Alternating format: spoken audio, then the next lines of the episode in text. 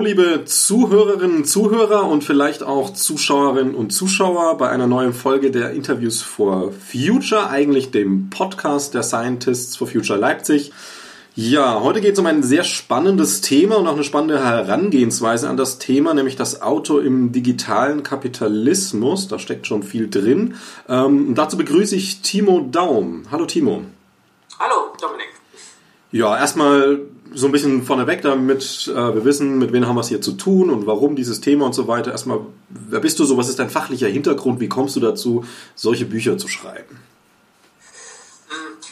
Ja, also ich habe äh, ursprünglich mal Physik studiert, das ist schon lange her, habe also so ein bisschen so einen technischen Background, habe dann lange in der IT-Industrie äh, gearbeitet und bin eigentlich in den letzten Jahren mh, hm, zum digitalen Kapitalismus äh, gekommen, also und habe das auch publizistisch äh, äh, bearbeitet und journalistisch und äh, auch ganz viel an der Uni, also ich lehre an, verschiedenen Hochschulen.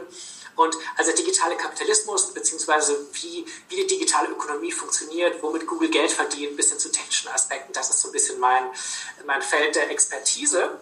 Und äh, ich bin jetzt, ich bin vor ein paar Jahren äh, darauf gestoßen, dass ich bestimmte Mechanismen und Geschäftsmodelle und bestimmte Denkweisen, die ich aus dem Silicon Valley und aus diesem Bereich äh, von den großen Digitalkonzernen und ihrer ganzen Geschichte her kannte, dass die äh, so langsam zum Exportmodell wurden und der Mobilitätssektor, also das Auto oder der, der Transport, äh, ist eine der ersten Bereiche, sagen wir mal, wo diese Konzerne äh, und mit, mit ihren Erfahrungen und mit ihren Plattformen, kapitalistischen Modellen oder so versucht haben, außerhalb ihrer eigentlichen Domäne ähm, Fuß zu fassen. Das heißt, ich komme eigentlich zum Auto nicht, also bin jetzt kein Car Guy, also kein, kein Tuner oder bin auch nicht jemand, der tatsächlich aus, sagen wir mal, so einer, so einer Verkehrswende oder Ökologiebewegung unbedingt äh, zu dem Thema äh, kommt, sondern tatsächlich jemand, der äh, der diese digitalen Mechanismen und digitalen Geschäftsmodelle interessieren.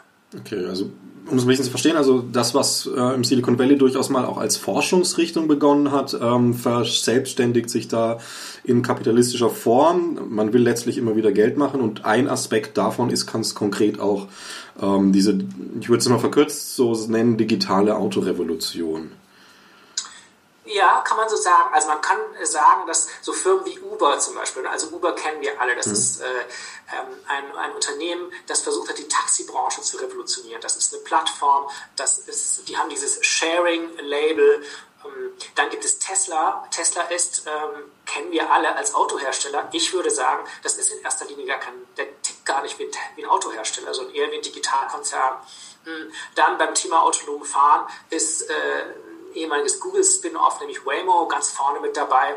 Und in allen dreien ist eigentlich gemeinsam, dass sie von so einem alten industriellen Modell, hm, wir produzieren ein Produkt, das wir dann an Endkunden verkaufen, das, was die Automobilindustrie macht, ähm, eigentlich denkbar weit entfernt sind.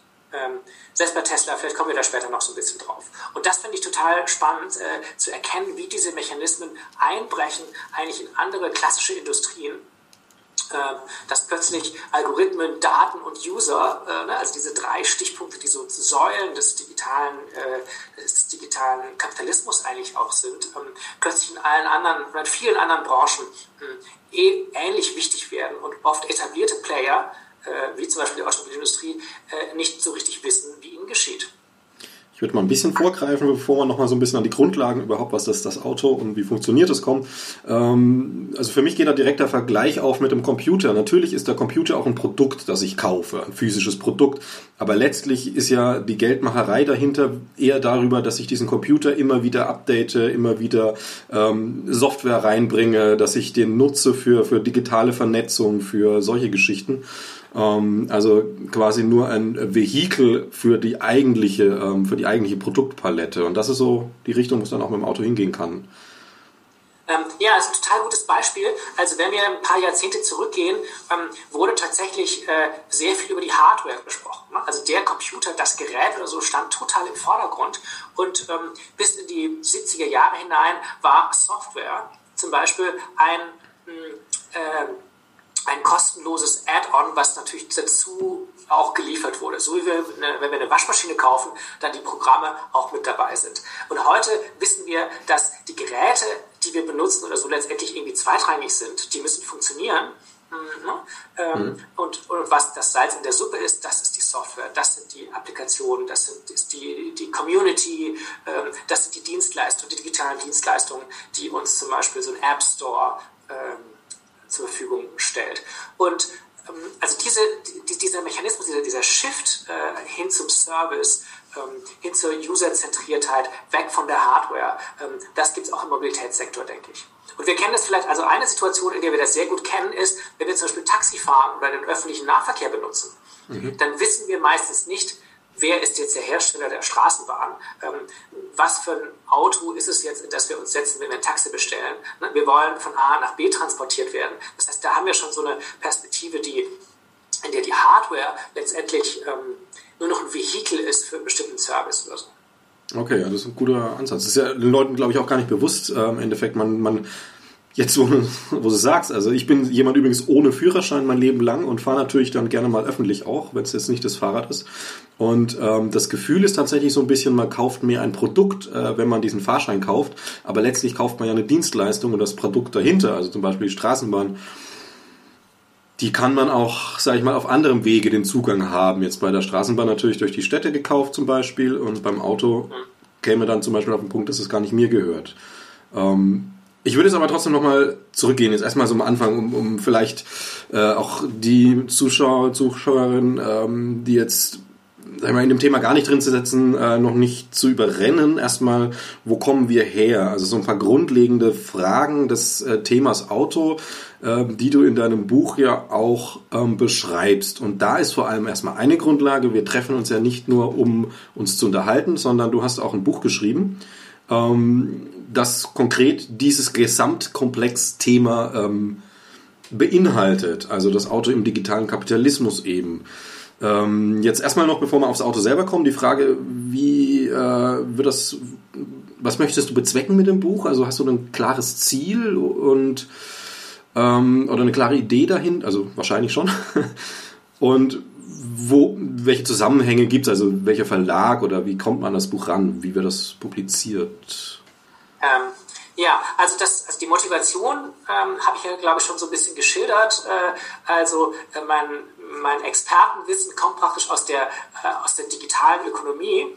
Und äh, mein Ziel ist es praktisch mit diesem Buch, sagen wir mal, einer interessierten Öffentlichkeit, äh, insbesondere einer, die ökologisch interessiert ist, die an der Verkehrswende interessiert ist, die an ähm, äh, äh, die am Klimawandel interessiert ist, ne? ähm, die irgendwie ähm, möchte, dass, dass, sich was, dass sich an der autozentrierten Gesellschaft in, in, Deutschland was ändert und sich irgendwie fragt, wie denn jetzt digitale Technologien, die Digitalisierung, 5G, das autonome Fahren, ähm, das Elektroauto, ähm, wie das da denn irgendwie reinpasst in, diese, äh, ähm, in dieses Interesse. Und äh, Genau, ich kann es jetzt einfach mal zeigen. Also das ist die, äh, und das ist auch der Anlass so ein bisschen für dieses Interview.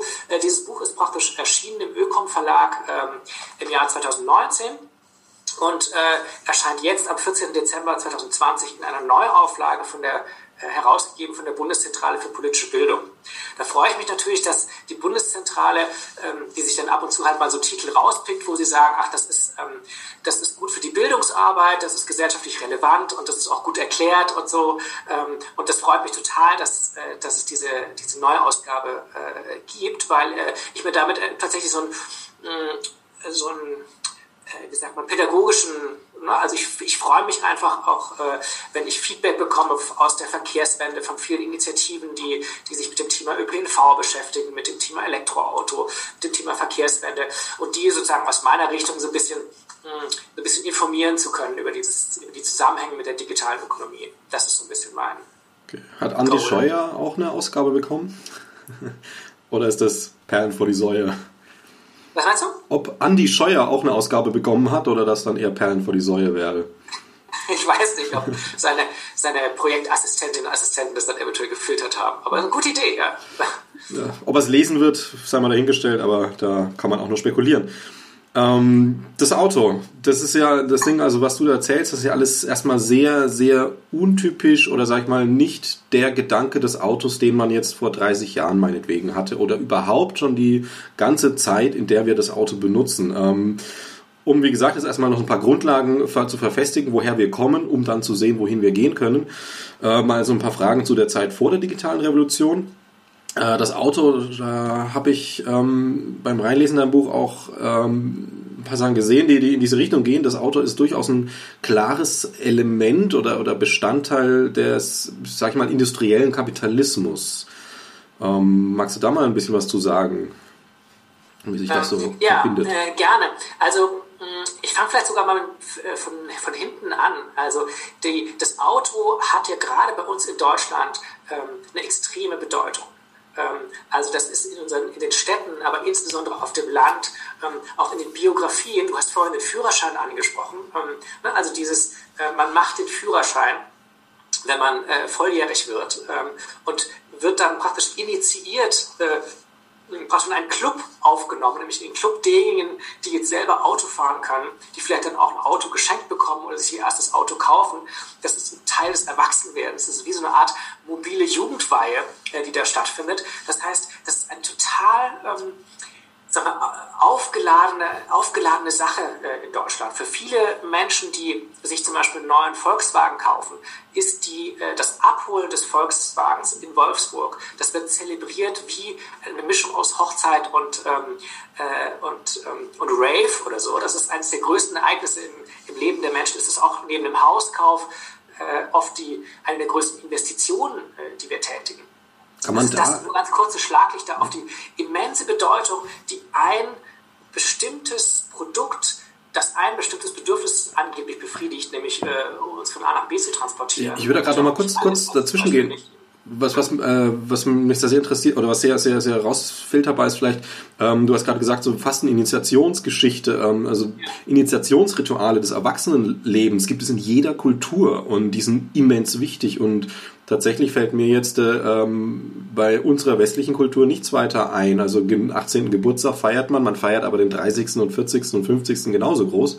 Ähm, aber diese Initiation durch das Auto letztlich, ähm, kann man da so weit gehen, dass man sagen kann, vielleicht nicht hundertprozentig, also auch individuell unterschiedlich, aber doch in der Masse, dass, dass das das größte Initiationsritual letztlich ist, erwachsen zu werden, ähm, den Erhalt des Führerscheins oder vielleicht durch die Eltern gekauft, das erste eigene Auto?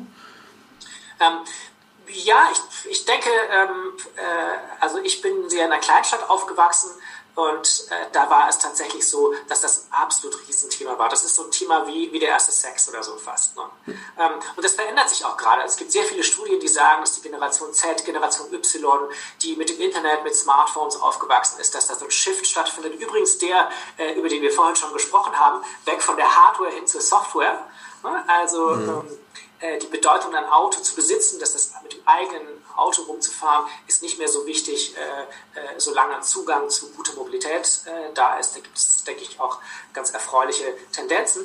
Aber nochmal zurück zu diesem, zu diesem Ritual, zu dieser Initiation in die Autowelt. Ähm, also die Autowelt ist eine, die, die das Versprechen von Mobilität äh, ähm, eigentlich verkörpert. Also das Auto, äh, und nicht nur von Mobilität, sondern auch von Egalität. Also das Auto repräsentiert äh, durch das 20. Jahrhundert hinweg, äh, insbesondere nach dem Zweiten Weltkrieg, die absolute Freiheit, die absolute Möglichkeit, äh, also hit the road, go west, äh, wir alle kennen diese, diese, diese Mythen oder so. Ne? Ähm, und gleichzeitig ähm, ist es auch was extrem Egalitäres. Also oft, wenn man im Auto ist, äh, ist der Reiche und der Arme, Frau und Mann sind dann praktisch gleich oder so. Ne? Das ist ein Instrument, mit dem kann ich äh, ähm, ne, also eine mangelnde soziale Mobilität äh, absolut ausgleichen. Im Stau zum Beispiel äh, sind wir alle gleich, auf der Autobahn können wir auch alle gleich auf die Tube drücken. Das heißt, das muss man sich schon, das muss man schon im Hinterkopf äh, ähm, behalten, sagen wir mal, diese fast schon Autoideologie, die in Deutschland, also in jedem Land auch nochmal ganz spezifisch ist oder so, also in Deutschland ganz extrem äh, an, an sowas wie Freiheit und Geschwindigkeit gekoppelt. Äh, also wir sind ja eines der wenigen Länder, äh, die kein äh, generelles Tempolimit haben.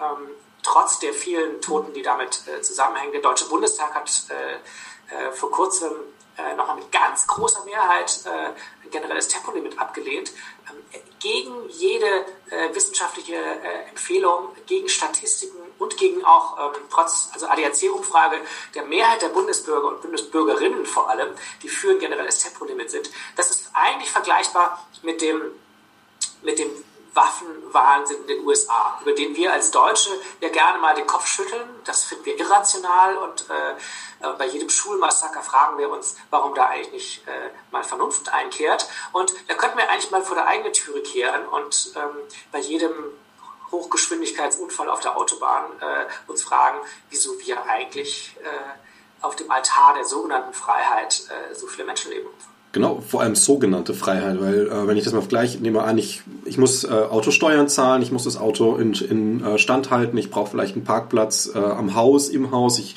bin abhängig von, von, von der Uhrzeit, an der ich äh, nach Hause komme zum Beispiel, wenn ich keinen eigenen Parkplatz habe. Ähm, ich muss letztlich einfach mehr Arbeitsstunden in meinem Leben und die kann man ja sehr lange weit hochrechnen über ein ganzes Leben. Ähm, verbrauchen, äh, weil ich das Geld brauche für Sprit, für Neuanschaffung, für Winter-Sommerreifen, für all, alles mögliche. Auto ist jetzt nicht so billig. Also klar, man kann sich auch für 400 eine fertige Karre irgendwo kaufen, alle zwei Jahre. Aber die wenigsten machen es dann so. Und ähm, äh, ich habe auch was gelesen, also vielleicht weißt du auch mehr dazu, äh, dass ähm, der lustige Unterschied dieser Freiheit auch oder dieser, dieser, dieser Freiheit, Distanzen zu überwinden, durchaus auch so sich selbst äh, widerlegt, dass man ohne Auto sagt, ich gehe halt zum Supermarkt, der 500 Meter entfernt ist, zu Fuß. Mit Auto ist der immer noch da, dann fährt man aber zu dem Supermarkt drei Kilometer entfernt, weil es sich, obwohl es die ähnlich gleichen Produkte letztlich gibt. Also das Ganze ein bisschen zurückgewurstelt, diese, diese Freiheit, also wie viel, wie echt ist die eigentlich? Äh, ist da nicht viel mehr Zwang dahinter, die sich dann als ein, also aus meiner Sicht ist dieses Gefühl, ich trete jetzt mal mit 200 ähm, auf die Tube und bretter über die Autobahn, keine Freiheit, sondern, sondern ein, ein, ein Ventil für, für, hart gesagt, wohlgemerkt, äh, Lebensfrust. Also, also äh, du hast vollkommen recht, äh, das ist tatsächlich sehr, sehr hoch äh, ideologisch, es ist sehr stark aufgeladen. Wir alle wissen, dass die, die Bilder aus der Werbung, aus der Autowerbung, äh, wo kein anderes Auto zu sehen ist, wunderschöne Landschaft, äh, kurvige Landstraße oder so. Das gibt es wirklich fast nur im Kino und eben in der Werbung. Äh, der Alltag ist äh, Pendeln zur Arbeit, im Stau stehen, Schadstoffe einatmen und so weiter und so fort. Und auch der, der Homo economicus, äh, also, das, also der, ähm, es gibt x Studien, die eigentlich belegen, dass die realen Kosten vom Autobesitz also absolut horrend sind. Und wenn die sichtbar wären auf eine andere Art und Weise, die meisten Menschen die Hände beim Kopf zusammenschlagen würden und das nicht äh, tun würden. Und das obwohl ein Großteil der Kosten des Autoverkehrs hier ex externalisiert sind. Also das Autofahren ist in jeder nur erdenklichen Weise subventioniert. Ähm, also ich möchte nur ein Beispiel äh, nennen. Hm, ich kann normalerweise in der Stadt äh, im öffentlichen Raum parken. Ich kann mein Auto dort abstellen wenn ich einen Anwohnerparkausweis habe, dann kostet das 30 Euro im Jahr. Also das ist so ungefähr die Größenordnung. Und der Durchschnitts, also die Kosten einen öffentlichen Standplatzes in so 12 Quadratmeter im öffentlichen Raum zu unterhalten, liegen bei 5000 Euro pro Jahr. ähm, das, liegt, äh, das ist Beleuchtung, das ist Abwasser, das ist Reinigung, das ist Bau, das ist ähm, ne, also lauter so Sachen, die da irgendwie dazukommen. Das heißt, ähm, wir finanzieren praktisch so 12 Quadratmeter in der Stadt, die wirklich sehr, sehr wertvoll sind, die auch anders nutzbar äh, gemacht werden können. Da gibt es ja auch viele schöne Initiativen, ähm, damit jemand sein Privatfahrzeug dort, äh, dort abstellen kann. Ähm, und das ist eine, und trotz dieser Subventionierung und vieler anderer Subventionierungen auch, ähm, ist es immer noch immens teuer. Ganz zu schweigen davon, dass wir, äh, also Klimawandel, also das ist eine Externalisierung der, der Kosten des, der CO2-Produktion, der Schadstoffproduktion, der schlechten Arbeitsbedingungen äh, bei der Ölförderung, ne? also den, den also der gesamte Nahe Osten oder so ist ja politisch eine Wüste in den letzten 50 Jahren, was mit der Ölförderung zu, zu tun hat. Also der Autoverkehr ähm, hat immense Kosten auf allen Ebenen, ähm, die, die wir gesellschaftlich kollektiv verdrängen und auch wirtschaftlich verdrängen, weil es halt eben, wie du ja sagst, so angelegt ist, dass ich als Autobesitzer 30 Euro von jetzt mal 5000 im Jahr spüre, was jetzt den Parkplatz angeht. Und was ja, man nicht, spürt, naja, das ist halt weniger nah dran. Ähm, was man, glaube ich, sehr, sehr stark spür, spürt äh, als Autofahrer, wahrscheinlich unbewusst, aber trotzdem ein, ein ganz klarer Sog, der einen ins Auto zieht, vielleicht auch gerade in den großen SUV, ist ja dieses Machtgefühl. Also ähm, na, man fühlt sich ja mächtiger, je größer das Gerät, in dem man sitzt und vielleicht auch ein bisschen diese Variation mit, äh, wenn es jetzt besonders laut brummt, dann, dann hat man den äh, Löwen oder den Säbelzahntiger quasi domestiziert äh, und beherrscht ihn gefühlsebenenmäßig. Ist das dann auch so ein Faktor, wo man sagen kann, okay, das ist, das ist, das wird einfach mitbezahlt, dass sich Leute ähm, mächtiger fühlen oder sicherer auch fühlen, als sie sind? Also die, die Geschichte, die gesamte Geschichte der, ähm, der, des Autos ist eigentlich auch eine Geschichte des Marketings und ist eine Geschichte des, ähm, des, des sagen wir mal, interessierten ähm, Produzierens von Bildern. Also dieses, dieses, dieses Bild von, ähm, ich brauche äh, ein großes Auto, weil ich habe eine feindliche Umgebung? Also ich brauche sowas Großes, damit meine Kinder sicher sind. Natürlich nur die eigenen, nicht die, die draußen sind. Ähm, aber auch so Bilder vom der, der Verbrennungsmotor als, als zu zähmendes, äh, also durch Männer meistens irgendwie zu, zu zähmendes, fauchendes äh, Ungetüm. Und auf der anderen Seite das Elektroauto und das Gefahrenwerden als eher weiblich und, und, und, und, ähm, und weibisch fast an, angesehenes. Also da gibt es eine ganz lange Geschichte. Oder auch die, die dynamische Obsoleszenz oder so, die ihr vielleicht vielleicht viele kennen, also dieses, ähm, dieses absichtliche Kaputtgehen oder obsolet werden, also unbrauchbar werden eines, eines Geräts oder eines, eines Gebrauchsgegenstands oder so, ähm, das hat ein Automanager erfunden, nämlich der Chef von General Motors, ähm, der hat irgendwann seine, äh, der kam irgendwann mit der Idee, ähm, wie wäre es, wir verkauften den Leuten ein Auto, obwohl sie schon eins haben. Und da waren alle, das war in den 30er Jahren, und da haben alle gesagt, der spinnt der spinnt. Also zu der Zeit war es so, du kaufst ein Auto, du kaufst ein Sofa und das hält dann dein Leben lang. Und er hat es tatsächlich geschafft und in den USA in den 50er Jahren wurde das tatsächlich auf die Spitze getrieben. Jedes Jahr ein neues Auto. Weil das Auto von letztem Jahr äh, ist halt schon veraltet und man muss jetzt irgendwie schick sein und das neue Auto. Und mit den SUVs ist es genauso. Das, äh, ne, also die Unternehmen haben sich äh, irgendwann überlegt, äh, wie können wir unsere äh, unsere Gewinnmargen vergrößern. Nun, das können Sie machen, indem Sie die Autos immer größer, immer schwerer, immer teurer, immer vollgestopfter mit Technik äh, packen, weil umso mehr äh, ist praktisch die Gewinnmarge äh, pro Auto. Ähm, und das hat letztendlich zu diesem SUV-Boom, der ja ein weltweiter Boom ist, äh, geführt. Weil es gab ja keine, äh, keine Nutzerinnen und Nutzer, die gesagt haben, wir brauchen zwei Tonnen schwere SUVs. Ne? Also die, die, dieses Bedürfnis ist ja erst geweckt worden äh, von der Industrie eigentlich. Ja, wie ja fast alles, ne? dass man irgendwie diese Bedürfnisse, also wir haben Grundbedürfnisse, die müssen gestillt werden. Also mein Bedürfnis, was zu essen, das wird jetzt nicht von der Werbung geweckt, aber äh, mein Bedürfnis vielleicht ist 20. Schnitzel am Tag und dann noch irgendwie ein M&M hinterher oder halt eben das dritte Auto äh, im Jahr. Ähm, erinnert sich ein bisschen an dieses Ding, also gerade die SUVs, das steckt da schon auch so ein bisschen dieses Gefühl drin, ich bin zu Hause in meiner Höhle, da bin ich sicher und jetzt setze ich mich, gehe ich von meiner Höhle in meine Höhle und die hat Räder und ich muss meine Höhle nicht verlassen. Da ist schon so ein bisschen auch dieses ne, Sicherheitsgefühl, wo du angesprochen hast, dass, dass man ähm, selber ist man sicher, die eigenen Kinder sind sicher bis, bis zur nächsten Höhle, also die Schule dann halt. Und ähm, alles drumherum ist einem egal. Das ist ja auch so ein bisschen der Mechanismus von Höhle. Man schließt sich ein und das andere aus. Ja. Ähm, vielleicht noch ein Aspekt dazu, der, der, das ist mir vor ein paar Jahren mal, mal eingefallen. Wir haben ja praktisch in unseren Fahrzeugen, also in den, in den Autos, ähm, Airbags, die das Fahren immer sicherer machen. Mhm. Ähm, aber und gleichzeitig haben wir so eine, so eine Diskrepanz. Wir haben schwächere und stärkere Verkehrsteilnehmer. Äh, also wir haben Fußgänger zum Beispiel und SUVs. Und ähm, warum sind diese Airbags eigentlich nicht außen am Fahrzeug? Te technisch schwierig vielleicht? Außen sein, weil beim Zusammenschluss mit einem Fußgänger oder so doch der Fußgänger oder die Fußgängerin in erster Linie gefährdet ist und geschützt werden müsste oder so. Ähm, dass, dass du jetzt äh, schmunzelst, äh, zeigt, wie, ähm, ja, also wie, wie eingeschränkt schon unsere Wahrnehmung ist oder so, dass wir dieses, ähm, dieses Privileg praktisch mit einem gepanzerten Fahrzeug, äh, das ja auch ästhetisch, optisch oder so, äh, ne, mit diesen Kühlergrills und diesem fauchenden, tiefer gelegten, raubtierartigen oder so, eine Aggressivität oder so ja schon ausstrahlt, äh, ähm, wie sehr wir das praktisch akzeptieren. Also wie wir akzeptieren, dass solche Gefährte wirklich teilweise sehr, sehr nah an wartenden Kindern an einer Ampel vorbeifahren mit 50, 60 Stundenkilometern oder so. Das ist eigentlich oft, da entstehen so Situationen, als würden wir, sagen wir mal, ein äh, einen, äh, einen, einen mit Fackel jonglierenden im Kindergarten zulassen oder so, ohne Sicherheitsabstand. Also wir haben da so eine ähm, historisch gelernte Verdrängung auch von, von Gefahren oder so und akzeptieren das oder so, was, ähm, wenn man mal drüber nachdenkt oder so, eigentlich erstaunlich ist.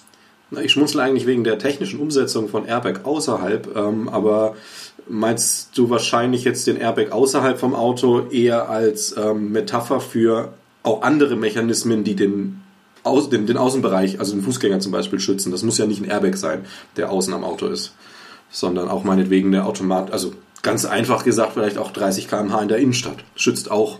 Genau, genau. Also ich will jetzt keine ähm, äh, im Sinne von einem technologischen Solutionismus dafür eintreten, dass wir jetzt äh, an die SUVs äh, außen Airbags dran machen. Ich benutze dieses Gedankenexperiment, um zu zeigen, ähm, wie, wie verquer bei uns die Verkehrspolitik läuft, dass wir es akzeptieren, dass äh, praktisch die, äh, die, ähm, die Fahrer und Fahrerinnen von diesen SUVs, die andere tendenziell gefährden, wo so ein ganz starkes Ungleichgewicht an Gefährdung natürlich äh, da ist, also die innen äh, ganz extrem geschützt sind. Ne? Und ein anderes Beispiel ist, diese Fahrzeuge, die besitzen ja ganz viele Filter, äh, ne? also die, die, die die dreckige Luft von außen ähm, filtern, damit ich im Innenraum ähm, saubere Luft atmen kann.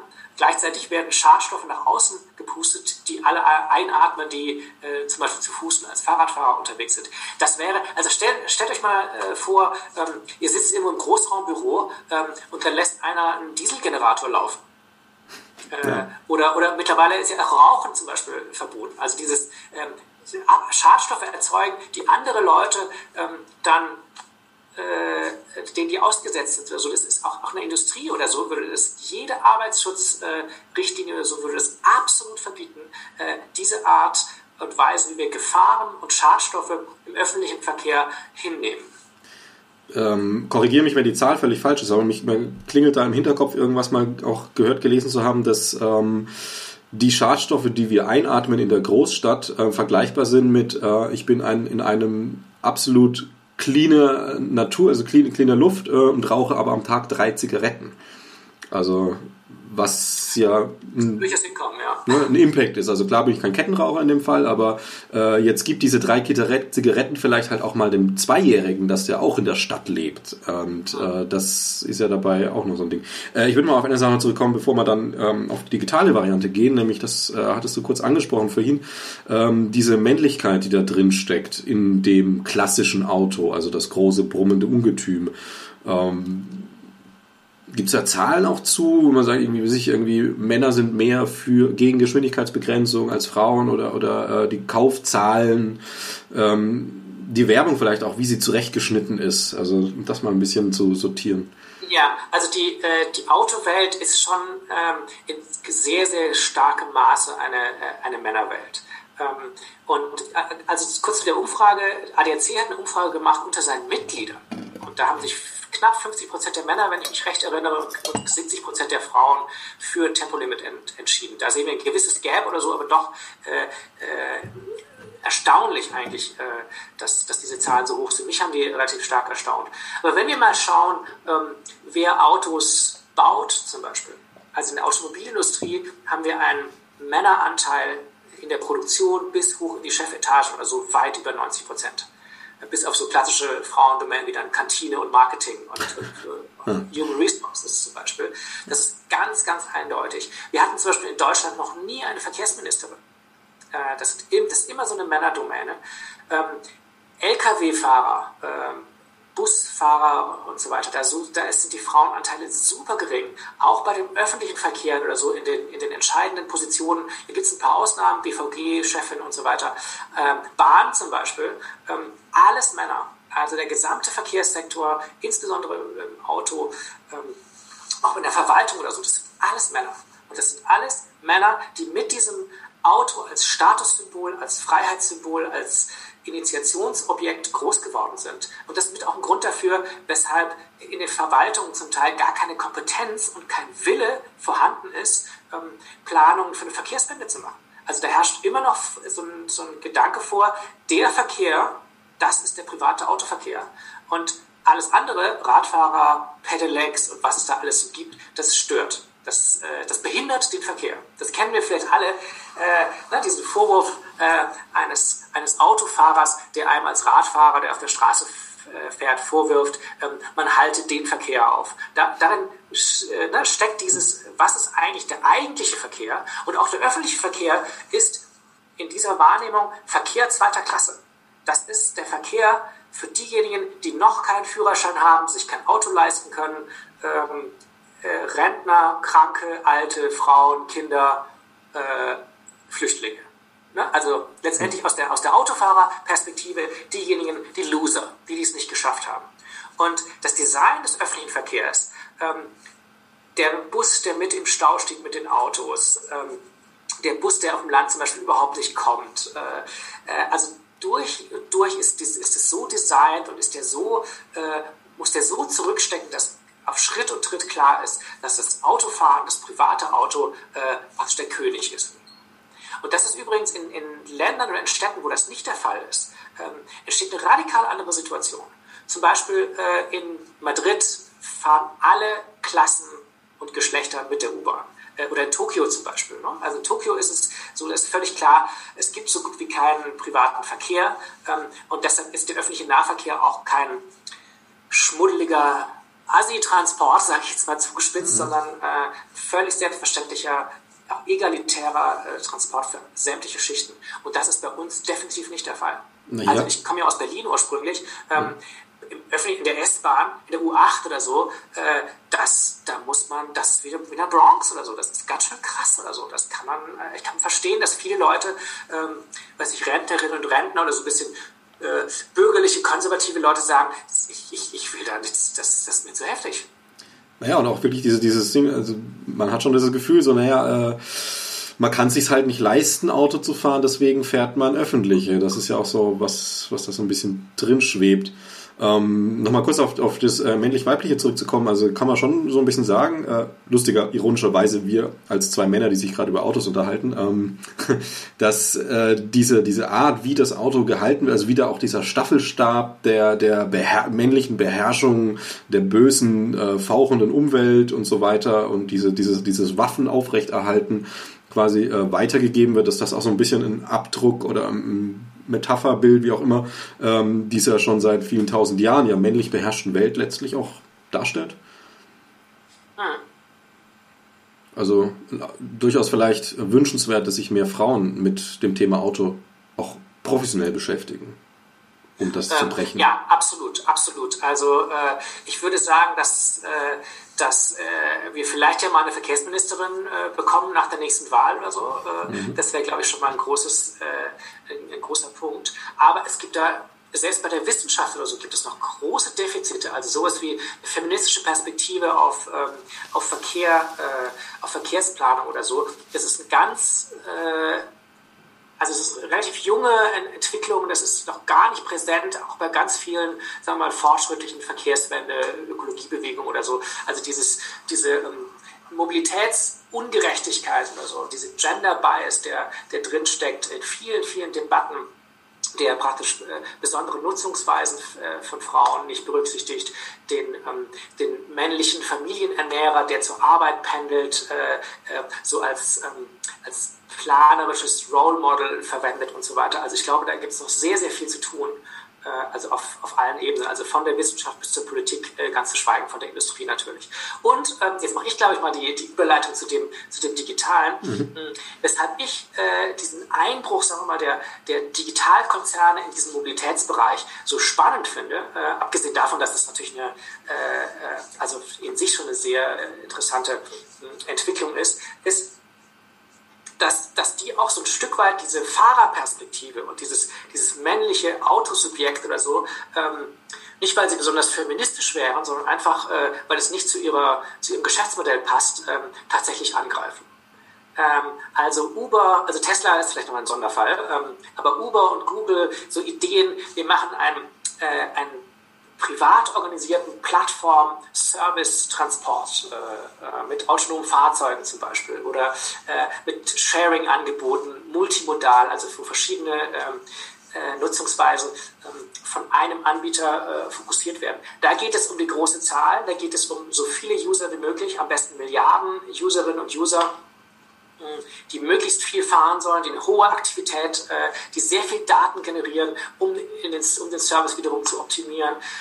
Also das sind so Stichpunkte, äh, wie die Mechanismen, also wie das Geschäftsmodell funktioniert. Und das ist jetzt nicht per se feministischer, aber doch insofern es ähm, von dieser Hardware-Fixiertheit und von diesem, äh, der, der Chef sitzt am Steuer, äh, weggeht, diese Passagierperspektive und diese Serviceperspektive einnimmt, ähm, in jedem Fall große Teile, die über das, was wir gerade gesprochen haben, ähm, äh, also eigentlich positive Effekte sind, würde ich sagen. Genau, weil Uber könnte zum Beispiel schlecht eine Werbung machen, wo dann ähm, die Frau zu Hause an der Tür steht und auf den Mann wartet, der mit seinem großen Auto kommt. Das funktioniert da so nicht mehr. Ja, genau, genau. Ja. Aber bleiben wir bei der Überleitung, weil das ist ja eigentlich das, äh, worum es geht, nämlich die digitale ähm, Vernetzung mit dem Auto es gibt ja einige Aspekte. Ich würde jetzt, anstatt dass ich mir jetzt da einen rein rauspicke, zum Beginn vielleicht mal fragen, gibt es da einen äh, Aspekt, äh, wo du sagen würdest, der ist ein besonders großer Impact in diese alte Autowelt, der jetzt durch die Digitalisierung kommt? Hm, also ich, ich sag mal so, ähm, ich möchte mal ein Beispiel bringen, was vielleicht sogar ein bisschen weggeht von der, äh, von der Autowelt, um, um deutlich zu machen, dass ähm, also dass die, die Paradigmen, sagen wir mal, aus der digitalen Welt, also auch im Verkehrssektor äh, bedeutend sind.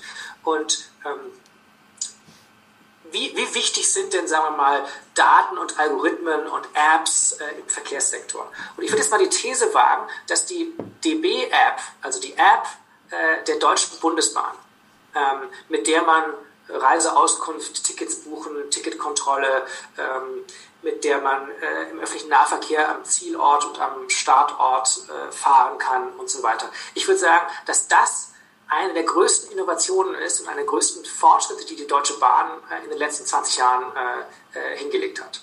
Ähm, weil sie, äh, naja, also weil sie den, die, die Nutzung der Bahn in vielerlei Hinsicht für die also für die Nutzenden verbessert hat. Äh, also ich benutze das sehr exzessiv. Ich muss keine Tickets mehr ausdrucken, ich muss nicht mehr zum Schalter gehen. Ähm, ich habe Live-Informationen, wenn mein Zug verspätet ist. Äh, ich muss nicht am Zielort zum Ticketautomaten und so weiter. Also es hat vielfältige Vorteile. Ähm, und das Unternehmen selbst hat da auch einen, ähm, also nicht nur einen zusätzlichen Service angeboten, sondern bekommt praktisch auch eine riesige Menge an Daten, mit denen es äh, im Idealfall zumindest seinen Service ähm, verbessern kann. Also die wissen, wie viele Leute wollen mit diesem Zug fahren, ähm, wie viele ähm, wie viele Reservierungen habe ich schon an der Stelle. Äh, Sie können äh, Ihre Nutzerinnen und Nutzer vorwarnen, wenn es eine ähm, wenn es eine Verzögerung gibt, äh, etc. Und das ist jetzt auch mal ein Beispiel für, mh, hm, für ein für eine Innovation, die nichts mit, dem, mit der Hardware sozusagen zu tun hat. Äh, der Zug kommt immer noch zu spät und äh, ist immer noch zu teuer vielleicht. Äh, ne? Aber trotzdem ähm, haben wir da so eine Art, äh, also wir haben eine digitale Service-App, die äh, sehr, sehr viele Daten generiert, die für das System wichtig sind. Ich denke, das ist ein gutes Beispiel dafür, dass, dass eben Daten und Algorithmen auch im Mobilitätssektor an Bedeutung gewinnen. Und genau, soweit erstmal. Okay, und das wird sich natürlich dann auch aufs äh, Auto übertragen. Also was ähm, ein Aspekt ist zum Beispiel, der ganz interessant ist, ist äh, mit dem autonomen Fahren, also den autonom fahrenden Au Autos, äh, das kann ja in viele Richtungen auspendeln. Also eine Sache, die ja sehr negativ zu betrachten ist, ist ja die Möglichkeit, ich fahre heute Abend, äh, was ich, wir treffen uns heute Abend irgendwie auf ein Bierchen in der Stadt. Okay, jetzt geht's gerade nicht wegen Corona, aber du fährst mit deinem autonom fahrenden Auto hin, ich mit meinem, dann stellen wir die ab, dann betrinken wir uns schön, äh, nutzen die Deutsche Bahn-App, um wieder nach Hause zu kommen und das Auto fährt dann selbstständig alleine zurück. Das heißt, wir haben selbst dann Autos auf der Straße fahren, ähm, die im schlimmsten Fall auch noch nicht mal hybrid sind oder sogar äh, vielleicht ähm, komplett ähm, elektrisch, die dann sogar rumfahren, während wir uns gar nicht mehr bewegen, weil wir schon längst wieder zu Hause sind und äh, uns ausnüchtern oder arbeiten oder was auch immer machen. Das ist das ein gutes Beispiel für, für diese, diese, diese Dimensionen oder diese zwei Richtungen, die es gehen könnte. Sehr vorteilhaft, also eben auch gerade wieder klimatisch, äh, Klimabedingungen und so weiter. Oder eben auch sehr nachteilhaft, dass die Straßen dann noch verstopfter werden durch solche Mechanismen. Ja, Also das, ähm, also Stichwort autonomes Fahren. Du hast jetzt gerade ein Szenario ähm, kurz skizziert oder so, das tatsächlich der ähm, Vorstellung vom autonomen Fahren, äh, die die Autoindustrie featured äh, und befördert, äh, entspricht. Also die Autoindustrie stellt sich vor, mh, sie verkauft nach wie vor ihre Autos an Privatkunden und die werden noch attraktiver äh, und noch teurer und mit noch mehr Technik ausgestattet äh, ähm, und setzen damit eigentlich ein, äh, ihr uraltes Geschäftsmodell eigentlich fort. Und das autonome Fahren ist sozusagen so eine Art Gimmick on top. Mhm. Und das, denke ich, ist, eine, ist eigentlich eine Horrorvorstellung. Das führt zu noch mehr Verkehr, noch mehr Autos. Äh, also das, das äh, verschärft eigentlich die klimatischen Probleme, die Probleme, die wir äh, mit zu viel Verkehr in den Städten haben, Schadstoffe ähm, und diese ganze Thema, diese ganze Thema der, des, des männlichen Fahrerpersönlichkeit oder so, wird dadurch eigentlich nur zugespitzt. Also deshalb finde ich dieses, dieses Modell absolut unsympathisch und äh, finde, da gehört auch nichts, äh, also gibt es keinerlei äh, Notwendigkeit, das in irgendeiner Form zu fördern oder so. Ähm, jetzt gibt es aber die Möglichkeit äh, zu sagen, ähm, wenn wir das mal ein bisschen, den Blick ein bisschen weiter wegnehmen und vom autonomen Fahren als wie eben skizziert weggehen und sagen, was ist denn mit äh, fahrerlosen Fahrzeugen? Was können wir uns denn da noch vorstellen? Ähm, was ist mit U-Bahnen zum Beispiel? Also moderne U-Bahnen sind fahrerlos unterwegs. Die sind praktisch algorithmisch äh, gesteuert. Ähm, Autopilot Ne? So heißt es ja bei Tesla, das gibt es bei Flugzeugen. So, also wir haben so einen historischen Trend eigentlich dahin, dass Verkehrsmittel hm, auch aus Sicherheitsaspekten, also immer sicherer werden, je stärker sie ähm, algorithmisch gesteuert sind und automatisiert sind. Und ich denke, dass äh, wir, aus, also wir diese Perspektive einnehmen, wir, im, hm, wir durchaus fahrerlose Fahrzeuge, äh, also da ein Riesenpotenzial äh, drin. Und ähm, also zum Beispiel für äh, sagen wir mal, Tagesrandlagen, wo es eigentlich keinen Sinn macht, dass ein ganzer Bus oder eine ganze Straßenbahn äh, äh, fährt, ähm, könnten wir praktisch um, umschalten auf so ein unbemanntes Taxisystem, ähm, was von den Kosten her niedrig ist und äh, ähm, diese, so eine Art Passagierperspektive äh, enthält und, äh, und gleichzeitig auch total sozial ist. Also ich könnte mir tatsächlich vorstellen, dass eigentlich so ein, in so einem Verkehr der Zukunft, der nicht mehr nicht mehr sagt, okay, wir haben jetzt hier die Bahn, die fährt alle Stunde und der Bus, der fährt alle 20 Minuten, sondern wir sagen, okay, alle können jederzeit äh, irgendwie sinnvoll transportiert werden. Aber womit dann genau, das äh, ähm, regelt praktisch letztendlich ein Algorithmus oder so. Also kommt jetzt der Bus, ne, wenn viele Leute fahren, kommt das, äh, das roboterisierte Taxi äh, oder kommt das, äh, ähm, der E-Roller, äh, je nachdem in welcher Situation da denke ich, steckt ein riesiges Potenzial drin für einen, äh, ja, wie ich hoffe, letztendlich öffentlichen Verkehr, äh, der ganz stark algorithmisch getrieben ist und datengetrieben ist und, elektrisch ist. Und dieses, dieses Szenario des autonomen Fahrens von der Automobilindustrie total, dem total widerspricht eigentlich. Also ich würde mir wünschen, vielleicht einen Satz noch dazu, mhm. dass zum Beispiel diese Technologie des autonomen Fahrens äh, wirklich aus, dass der öffentliche Verkehr sagt, das ist eine Chance, das ist ein Bereich, da müssen wir, ähm, da müssen wir Alternativen anbieten. Da müssen wir auch forschen, da müssen wir reingehen in diese Richtung und das eben nicht der Automobilindustrie überlassen und auch nicht den Digitalkonzernen, die ja sozusagen ihr eigenes äh, Projekt da haben an der Stelle. Also quasi ein bisschen schnippisch gesagt eine, eine, Variante von einem, von einem modernen Paternoster, der die Größe hat und die Strecke hat, die gerade gebraucht wird. Wenn zum Beispiel ein Konzert meinetwegen ist, irgendwie Rolling Stones treten auf, irgendwas Großes, da kommen jetzt 20.000, 30.000 Leute, das weiß man ja auch ein bisschen vorher, sowas ist ja geplant, dass dann Algorithmus getrieben, also nicht, weil ich als jemand, der aufs Konzert geht, äh, anrufe oder in der App eingebe, ich mache das, sondern einfach der Bedarf ist klar da, da muss nicht mal ein Mensch sagen, hallo, der ist da, sondern da muss nur der Fakt dieses Konzerts im System drin sein und schon verschiebt sich quasi die, die, das Angebot von den, den Fahrzeugen, die kommen oder eben nicht kommen. Ähm, ja, also wir haben, also es gibt jetzt zum Beispiel bei der Deutschen Bundesbahn gibt sowas wie den Fahrplan. Ja? Mhm. Und der Fahrplan, ähm, der legt praktisch fest, immer für ein halbes Jahr, wann kommen irgendwelche Züge und wann kommen sie nicht und so. Und das macht über weite Strecken ja auch Sinn. Ähm, aber ich denke mal, wir alle kennen das, äh, dass äh, Freitag und Sonntag äh, sind halt viel mehr Leute unterwegs. Und wie reagiert die Bahn darauf? Ähm, sie sagt, ähm, wir machen Freitag und Sonntag teurer. Also wir versuchen die, äh, ne? Also, also aus so einer User-Perspektive würde man sagen, äh, die wollen freitags und Sonntag mehr fahren, okay, dann stellen wir einfach sonntags und freitags längere Züge, mehr Züge zur Verfügung etc. Also, dass, die, dass das Netz das nicht hergibt und so weiter, das ist sozusagen das ist natürlich das eine Problem. Die Bahn ist ja auch kaputt gespart worden, jahrzehntelang und so weiter. Aber diese, diese Haltung, ähm, die glaube ich wirklich jetzt jeder Digitalkonzern hat oder sozusagen, äh, äh, was wollen denn unsere Userinnen und User und da sofort darauf zu reagieren, um möglichst viel Geschäft letztendlich zu machen. Das fehlt beim, beim öffentlichen Nahverkehr komplett. Ähm, da gibt es diese sogenannte Bereitstellungslogik, ne? also so nennt Andreas Knie, ein ganz bekannter äh, Verkehrsforscher, dass die sagen, wir stellen dann Gefäß bereit, also wir stellen euch da was hin, das ist, ist so vertraglich vereinbart mit, dem, äh, mit, mit, äh, mit der öffentlichen Hand und so weiter und so fort. Und dann ist es Shoot and Forget. Wegen, ja, wir haben es doch dahingestellt, ist doch äh, Thema für uns abgehakt. Wer damit jetzt fährt, ähm, ob da jemand nicht damit fährt, weil der Einstieg nicht, ne, Frau mit Rollator kann nicht damit fahren, weil zum Beispiel, ob einer damit fährt oder ob 40 Leute damit fahren, ist mehr oder weniger egal.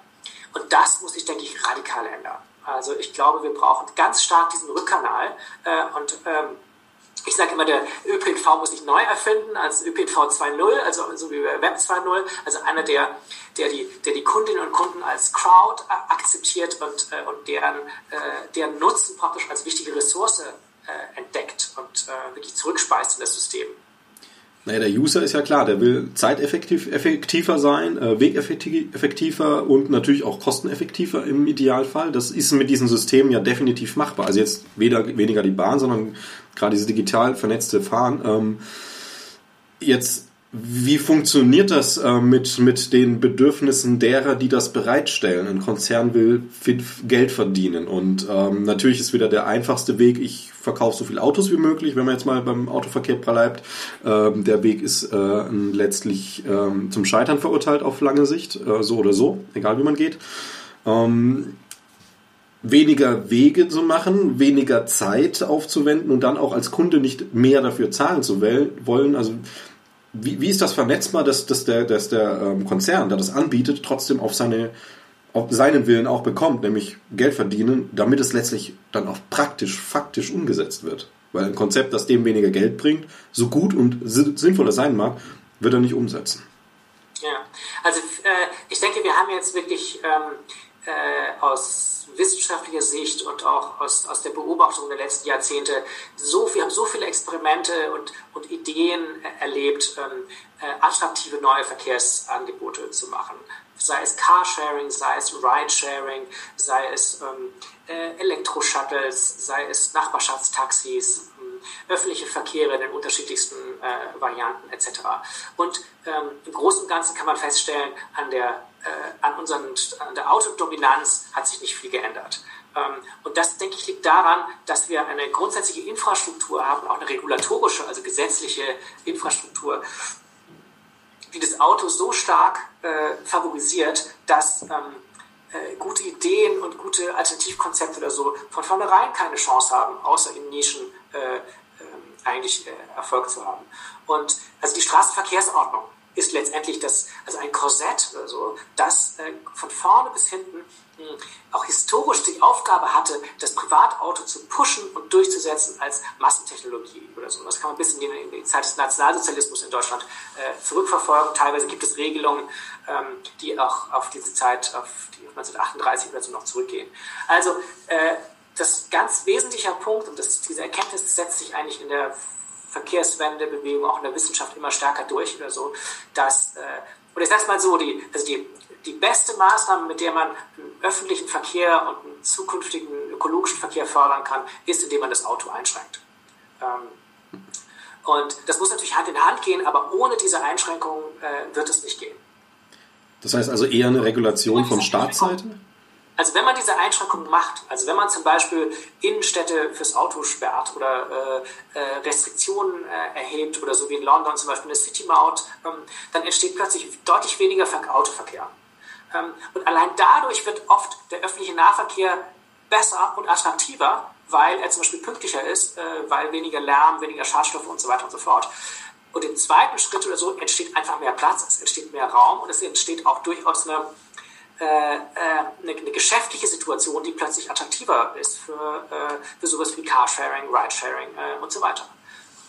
Okay, also tatsächlich so, dass man, weil ich hatte jetzt gerade noch den, den, den, das Widerwort im Kopf, so ja, aber Autos raus aus der Innenstadt ist ja auch wieder ein Angriff auf auch Anbieter solcher Konzepte, aber das, das funktioniert dann gut. Also tatsächlich, dass diese Konzeptanbieter ähm, dadurch gewinnen, dass es weniger Autos sind, die aber digital besser gesteuert, äh, besser genutzt werden letztlich durchs ähm, Netzwerk. Ja, also ich, ich denke mir, und äh, also selbst kapitalistisch gewinnorientierte mh, hm, Carsharing-Unternehmen und diese Point-to-Point-Carsharing, ne, also die ich, die, wo ich jederzeit zusteigen kann, das Auto dann auch wieder abstellen kann oder so, die sind ja, sagen wir mal, stehen auch sehr stark in der Kritik, äh, äh, was ihre Ökobilanz und so weiter angeht. Ähm, aber selbst die äh, können eigentlich nicht wirklich ihre, ihr Potenzial tatsächlich entfalten, wenn sie eine Nische bleiben in einem Privatauto-dominierten äh, Verkehr. Wenn zum Beispiel die Parkplätze, äh, äh, die Parkplätze erheblich teurer sind als für die Privatautos. Also ich bin da tatsächlich ähm,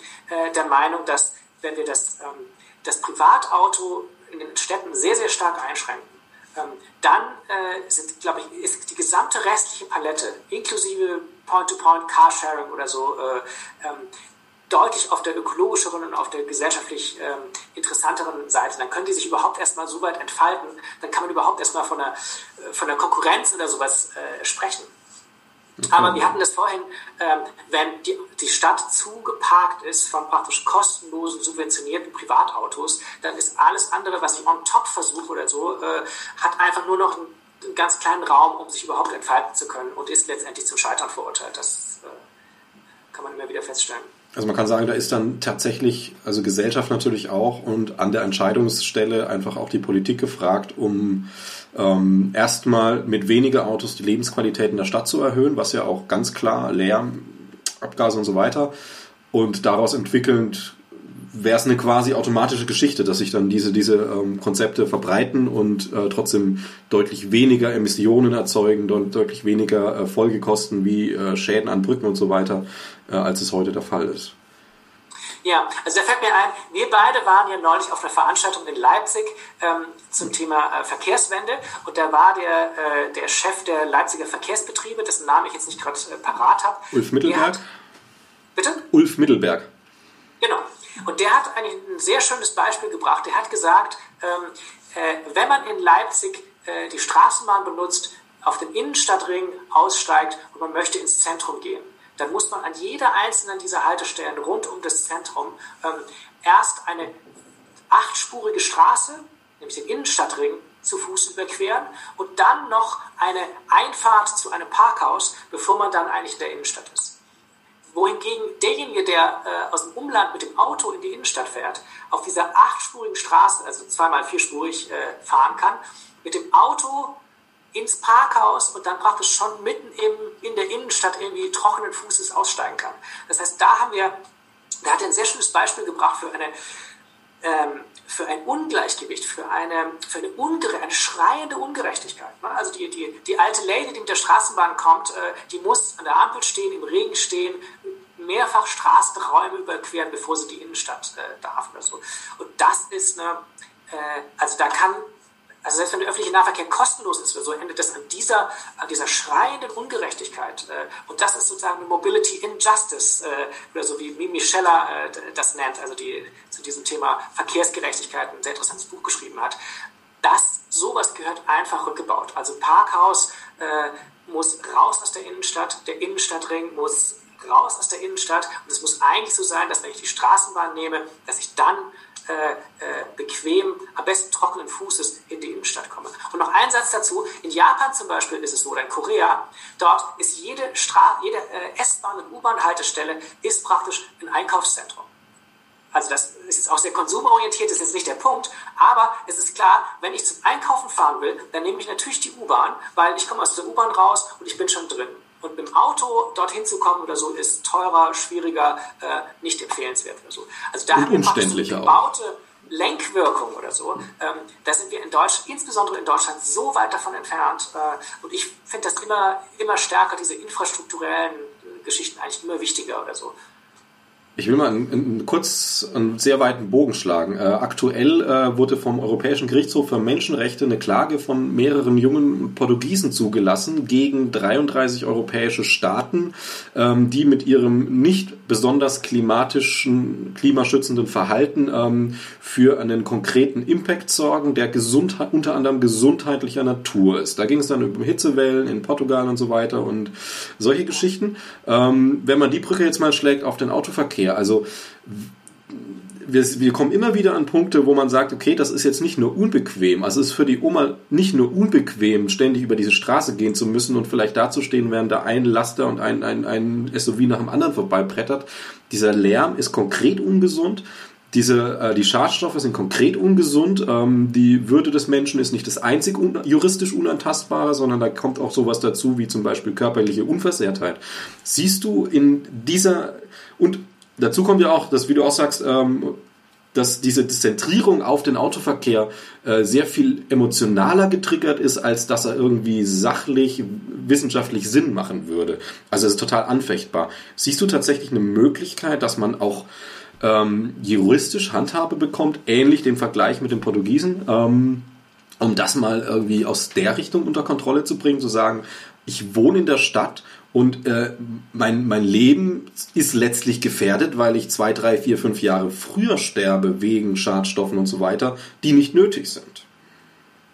Ähm, also da, hm, da bin ich jetzt zu wenig äh, Experte und auch nicht Jurist. Äh, äh, ich würde mir natürlich wünschen, dass, dass das funktionieren äh, würde. Ab und zu überraschen äh, äh, solche ähm, Prozesse ja auch. Aber als Negativbeispiel fällt mir tatsächlich ein, die Bemühungen der deutschen Umwelthilfe, die seit zehn Jahren mindestens versucht, äh, ähm, sagen wir mal, EU-Grenzwerte, Schadstoffgrenzwerte in den Städten juristisch durchzuprügeln und so. Und da ist es ja teilweise so, dass äh, äh also in München zum Beispiel ist es stets kurz davor, dass, dass der Verkehrsminister in München oder so oder in Bayern in, in Beugehaft genommen wird, weil sich die Verwaltung und die Politik einfach weigert, ähm, die äh, die entsprechenden ähm, Regulierungen umzusetzen. Beim Dieselskandal haben wir zum Beispiel gesehen, dass der Mainstream-Diskurs in Deutschland, obwohl da, da ist betrogen worden, da sind, ne, also man kann ja ausrechnen, wie viele mehr Schadstoffe, wie viele Leute dadurch krank geworden sind, Schäden an der Umwelt etc.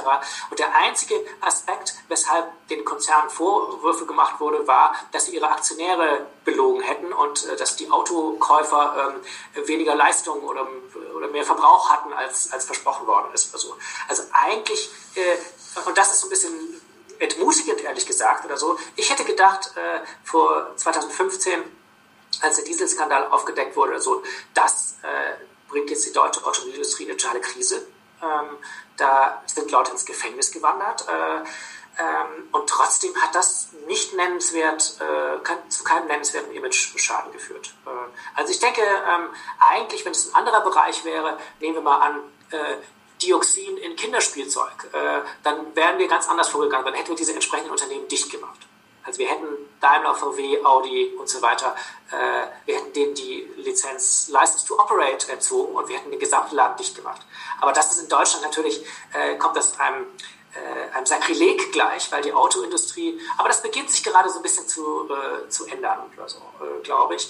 Ähm, bis jetzt gilt als letztendlich der Motor und das Herz des deutschen Wirtschaftswunders und äh, nach mir die Sintflut und ich hoffe, dass ja, es sind Bewegungen wie Fridays for Future und auch neue Generationen und auch so Leute wie du, die keinen Führerschein mehr haben oder so, ähm, noch nie äh, hatte. eine andere Ära führen. also ich muss sagen, ich hatte noch nie einen. Also ich habe ihn nicht abgegeben oder verloren, sondern das war irgendwie nie im Interesse. So. Und ich fahre damit super gut. Also das äh, ich fühle mich freier letztlich. Also ich, immer wieder auch in diesen Debatten oder in, wenn das Aufkommensthema ähm, merke ich eigentlich, welche Freiheit ich habe. Ich kann auch mal auf ein Auto zurückgreifen mit Fahrrad dann halt. Ne? Man hat ja bekannte Freunde und so weiter. Aber äh, das funktioniert super gut und ähm, diese, diese, diese, diese Einstellung, die man ganz oft hört, irgendwie so, naja, ich bin total abhängig von, von den Öffentlichen und ich bin ja abhängig von und ich bin abhängig von. Okay, weit draußen auf dem Land zu leben ohne Auto ist wirklich schwierig. Davon ist auszugehen. Ähm, aber in der Stadt, und das muss keine Großstadt sein, da reicht eine Mittelstadt, äh, ist, ist, ist ohne Auto äh, ist es letztlich eine größere Freiheit, weil man, ähm, wenn man halbwegs gesund ist, und das bin ich, äh, mit dem Fahrrad, wenn mal nichts fährt und ansonsten auch mal zu Fuß oder sonst wie was erreichen kann. Und das ist immer, letztlich sollte man sich das ja auch anschauen, wie oft fährt denn ein Auto bei der, ähm, jetzt nachmittags um 16 Uhr in Leipzig zum Beispiel, an Fahrrädern vorbei, die da im Stau stehen. Andersrum, wie oft fahre ich mit dem Fahrrad an den in Stau stehenden Autos vorbei? Also wenn da jemand fünf oder sieben Kilometer von Leipzig West nach Leipzig Ost meinetwegen fährt, ähm, der hat total verloren mit seinem Auto. Also der fühlt sich vielleicht sicherer da drin, aber das ist der einzige scheinbare Gewinn, wo ich sagen muss, okay, wenn ich das brauche, dass ich mich sicher fühle im Auto, dann sollte ich vielleicht mal an meinem psychologischen Mindset doktern und nicht daran, dass ich ein teures, größeres Auto habe. Naja, zumal es ja so ist, dass, ähm, also wir tun ja so, ähm, du hast es jetzt auch gerade so ein bisschen äh, äh, mit dieser Persona, die du da aufgemacht hast, nochmal ähm, noch sehr schön dargestellt, als wäre dieses, ich habe einen Führerschein, ich habe ein Auto, ähm, als wäre das praktisch der Normalfall und alle anderen sind eigentlich behindert. Dabei ist es so, dass ich glaube, dass 40 Prozent der Bundesdeutschen ähm, können nicht Auto fahren. Das sind alle Kinder, mhm. das sind alle diejenigen, die Beispiel blind sind, die ähm, eine körperliche Behinderung haben, die auch alt sind. Also das wird übrigens in den nächsten Jahren sich immer verschärfen. Äh, also Seniorinnen und Senioren, die äh, nicht mehr Auto fahren können, wollen und nicht mehr sollten in vielen Fällen ähm, und so weiter. Äh, also dass, dass diese ich weiß nicht, ob es die Mehrheit der Bundesdeutschen, der Menschen, die in Deutschland leben, ist, äh, oder so, wenn man nicht die Kinder und sowas mitzählt, oder doch äh, eine sehr, sehr große Minderheit, dass wir die praktisch, dass wir für die nur so ein Verkehr zweiter Klasse, äh, dass wir die schon so bemitleiden und sagen, oh je, du hast keinen Führerschein, puh, ist ja so wie, du hast keinen Job, oder so wie du hast keine Freundin, oder so wie du hast keine, du, du hast keine Rentenversorgung und du bist obdachlos, sag ich jetzt mal das muss sich radikal ändern. Also, ja, der soziale Status letztlich klebt ja ganz eng am Auto. Weswegen kauft sich dann irgendwie äh, ein Timo Werner einen goldenen Ferrari? Also ich weiß jetzt nicht, ob Timo Werner sich persönlich jetzt einen goldenen Ferrari kauft, aber ich habe zum Beispiel mal, äh, also weiß man Bescheid, ne? Also ähm, je, je, je mehr Millionen mal so locker zu machen sind nebenbei, desto dicker sind die Karren dann halt letztlich, um Status zu zeigen. Äh, ich will jetzt noch mal was aufgreifen, was du ganz am Anfang gesagt hast. Du hast gemeint, Tesla wäre jetzt ein Sonderfall. Ähm, in welcher Form? Ähm, Tesla ist insofern ein Sonderfall, weil ähm, von, von seinen Gründern her, von der gesamten Geschichte, äh, ist das kein Auto, kein klassisches Auto, kein klassischer Autohersteller.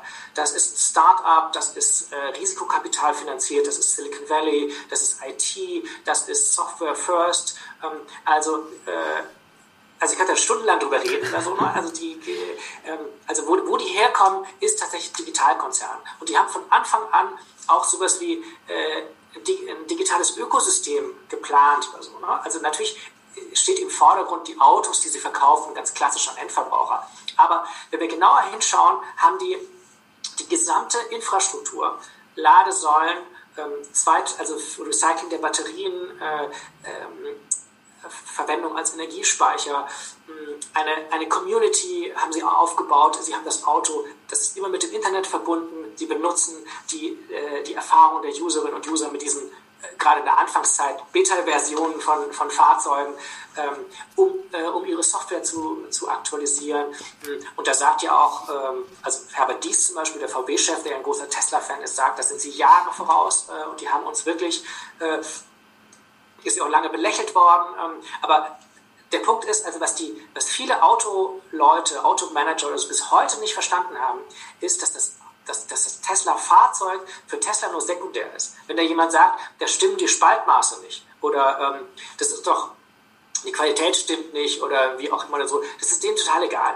Äh, also das ist eine Beta-Version, das ist eigentlich ein Weg, das ist sowas wie äh, sowas wie die, die, die, Suchmaschine bei Google oder so, ne? Da, da, wenn man sagt, die Seite von Google sieht doch scheiße aus. Ne? Also die, die, ihr kennt alle die Suchmasken von Google, das ist die am schlechtesten, am wenigsten designte äh, Seite. Ähm, ab und zu sind dann so diese Spielereien oder so. Total ridiculous oder so. Das ist trotzdem die beste, meistbesuchte Suchmaschine der Welt ähm, und eine der größten Cash-Machines äh, der Welt. Und so ist es bei Tesla auch. Okay. Würdest du Tesla als äh, einen Player sehen, der ähm, auch was Klimaaspekte eben angeht, äh, einen eher positiver, also positiven Einfluss auf das, auf äh, die Autowelt haben wird? Oder ähm, schätzt man das falsch ein, weil da halt schön immer alles elektrisch ist und man denkt jetzt, okay, alles gut? Oder vielleicht ganz ja, anders? Ich, äh, ich sag mal so, äh, die Antwort hat zwei Teile. Also das, das erste ist, ähm, ähm, Tesla produziert ja Luxus Fahrzeuge, die sie an die Endkunden verbrauchen und versuchen das so viel wie möglich zu tun. Und das, denke ich, ist äh, historisch äh, absolut falscher Weg oder so.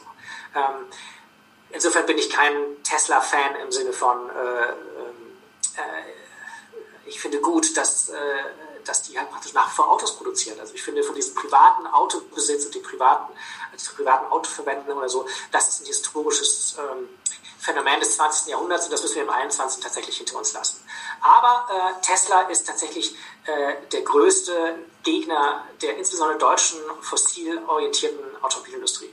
Ähm, also wenn es Tesla nicht gäbe, dann würden die immer noch sagen, ähm, der Diesel ist das Beste, Elektroauto geht nicht, äh, die Leute wollen kein Elektroauto, die Leute wollen nicht und so weiter und so fort. Und dass wir jetzt 2020 diesen äh, großen Shift haben zur Elektromobilität, äh, das haben wir tatsächlich in großen, zu großen Teilen Tesla zu verdanken.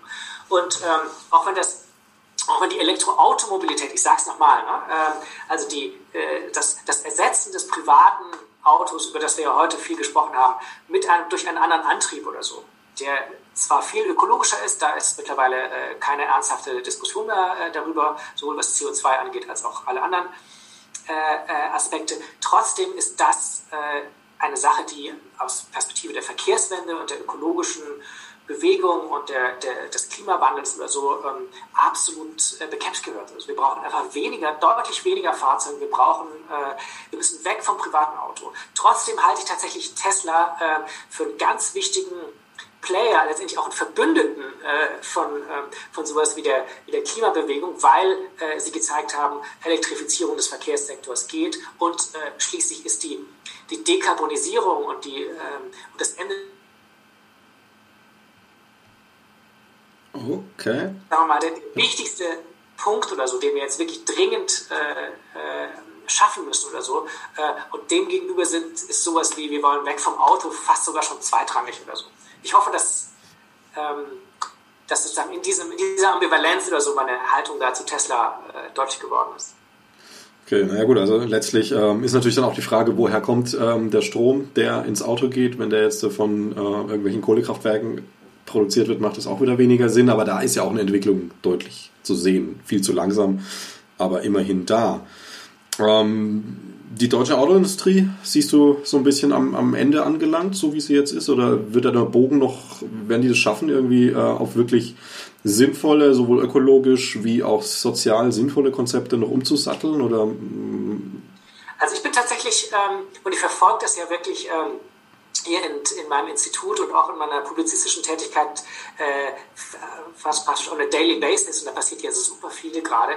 Meine Prognose ist tatsächlich, dass so die klassischen süddeutschen Premium-Hersteller Audi, BMW und Daimler, ähm, den, die haben sämtliche Trends verschlafen äh, und deren Geschäftsmodell ist ein Auslaufmodell. Also der neue Chef von Daimler sagt auch, ähm, wir konzentrieren uns auf Luxusfahrzeuge, Verbrenner, ähm, äh, das ist eine Nische und er spricht tatsächlich wörtlich von der Transformation Daimlers zum kleinen Unternehmen.